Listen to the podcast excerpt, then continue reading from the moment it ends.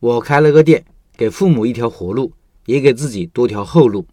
下面是社群里一位老板的开店经历和开店得失分享。看文字如看其人，看文章你就知道这位老板很善于学习，很善于思考总结，思路非常的清晰。这样的人即使是小白，即便现在的店铺营业额不是很理想，但是我相信后面一定会越来越好，无论在任何领域。他说：“老陈你好，刚读完如何开一家小而美的店，收获颇多。”解答了我许多的困惑，终于找到了一些开店的方向，增加了我继续开店的信心。这是我读过的同类型中最有价值的一本书，真的是非常非常感谢。看到您公众号鼓励开店分享经验的文章，正好我也需要重新梳理自己开店以来的经验和教训，计划未来的运营思路。希望通过这个总结，能找到自己的问题所在。如果各位老板能够指点一二，不胜感激。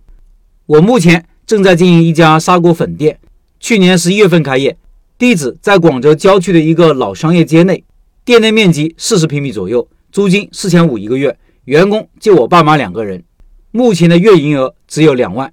最初想要开店的目的主要有两个，一是一直有这方面的想法和兴趣，想实际经营一下，看看自己适不适合开店；二是爸妈刚从老家过来，想开个店，给他们有个事情可做，尽快适应这边的生活。以下。我综合分析一下，我开店以来有哪些做得好或者不足的地方，以及接下来经营的计划。首先说说做得好的方面，第一是对餐饮比较感兴趣，是我的兴趣所在。之所以选择开餐饮，主要是因为兴趣。我和我爸都比较喜欢下厨，我爸在我老家算是个乡村厨师，经常给农村酒席帮厨，擅长一些传统川菜的烹饪。我妈也在餐馆打过工，因此想着开餐饮。至少是相对熟悉的方向。二是产品有竞争力，目前比较受欢迎的几个菜品：泡椒牛肉砂锅粉、小酥肉砂锅粉和三鲜砂锅粉都不容易被别人复制。因为泡椒是我们自己买新鲜辣椒泡制的，酸味独特；小酥肉也是我爸的配方榨制，汤底真材实料熬制，清汤口味也比较受广东人欢迎。第三，产品基本可以标准化、批量化生产。核心的配菜和浇头都可以提前批量准备一周左右的量，每日按需解冻轻加工一下就可以使用，味道和口感几乎不受影响。第四，开店投入少，没有资金压力。由于第一次开店，觉得失败的概率较高，并且决定开店的时候疫情还没有完全放开，所以给的预算不高，店子的人流一般，也没有转让费，装修简单，因此总共开店投入不多。第五，选品应该没有大问题。之所以选择砂锅粉。主要是想做差异化，整个郊区就我们一家做砂锅粉的。虽然我们更擅长口味偏麻辣，但由于广东本地人饮食偏好上就喜欢砂锅类的菜品，因此进店的本地人比例不少。点清汤口味的反馈也不错，迎合了大部分本地人和外地人的口味，因此回头客的比例也比较多。再说说做的不足的方面，第一，选址和装修上，首先是选址时人流的估算不足，主要是当时还没有看到你的书。不清楚应该如何去估算，也没有专门对目标顾客进行画像，也就无法统计调研目标顾客的密度。租金谈判经验不足，签合同的时候疫情还没有放开，店铺空置的时间也挺久，租金应该还有进一步的让步空间。也因为经验缺乏，没有主动提装修的免租期。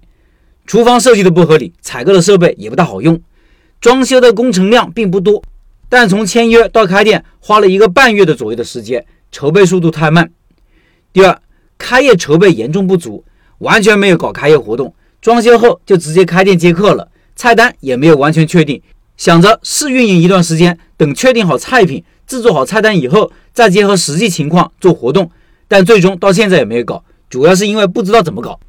第三，开业时间没有选好，其实去年下半年就有时间，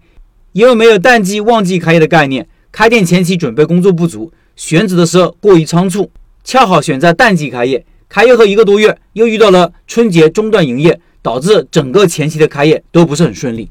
第四，定价偏高，高估了所在位置的消费水平。我们定价比周边的粉面高了两到三元，不少顾客进店后看了菜单又离开，也有顾客直接反映说，虽然味道不错，分量也够，但就是价格偏高了一点。因此上个月更新了菜单，增加了大份、小份的选项，大份价格不变，小份调低了三元。此后，点小份顾客占了绝大部分，说明价格可能确实带来了一些负面影响。第五，菜品单一，目前只有砂锅粉、清汤、香辣、酸汤三种口味，五种浇头，共十七八种可选，和干拌粉五种浇头，就这两类主食，以及一些凉菜。点干拌粉和凉菜的比例比较少，只卖粉类，没有面条。第六，出餐速度不够快，由于是砂锅炖煮，有搭配生的蔬菜，每一锅都要单独加热，需要五六分钟才能出一锅，顾客稍微多一点，厨房就有压力。第七，对外卖不够重视，没有针对外卖顾客的需求和特点设计研发菜品。由于我们的菜品带汤，配送容易洒漏，实际到顾客手上的口感和味道跟堂食差别较大，因此。外卖顾客的体验并不是特别好，容易导致差评。第八，微信运营欠缺。其实开店时已经专门注册了一个店铺微信，也找到了机会加到了一些顾客微信，但并没有认真的运营微信，很少发布店铺的动态，也没有找到比较好的加顾客微信的方式，主要还是没有意识到微信运营的重要性。第九，开店至今都没有主动做过宣传推广活动，新顾客增加非常的缓慢，同时也没有运营好老顾客，导致销售额一直上不去。第十，我本人付出的精力不够，由于我还有自己的工作，并没有全身心的投入店铺经营，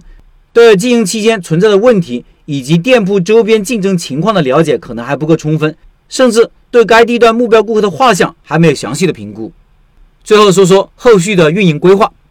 由于店铺选址和项目已定，接下来仅针对目前的砂锅粉项目制定运营方案。如果最终发现项目本身或者选址存在问题，再重新考虑选址或者更换品类。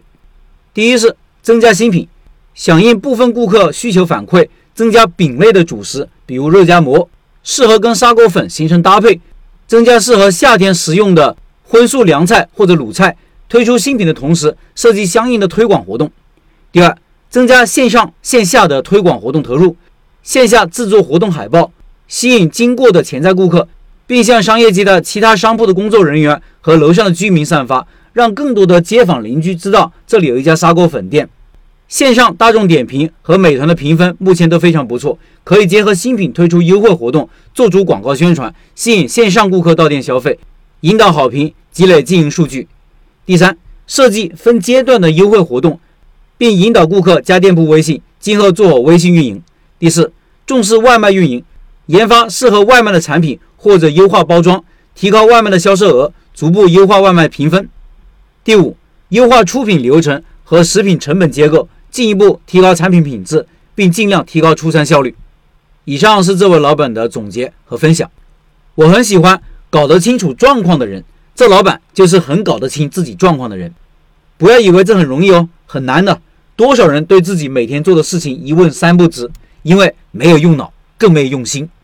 现在大家都喜欢用“内卷”这个词，但大部分人只会焦虑，而不知道如何突围。而突围的第一步就是弄清楚你的状况，客观分析优劣势，冷静分析得失。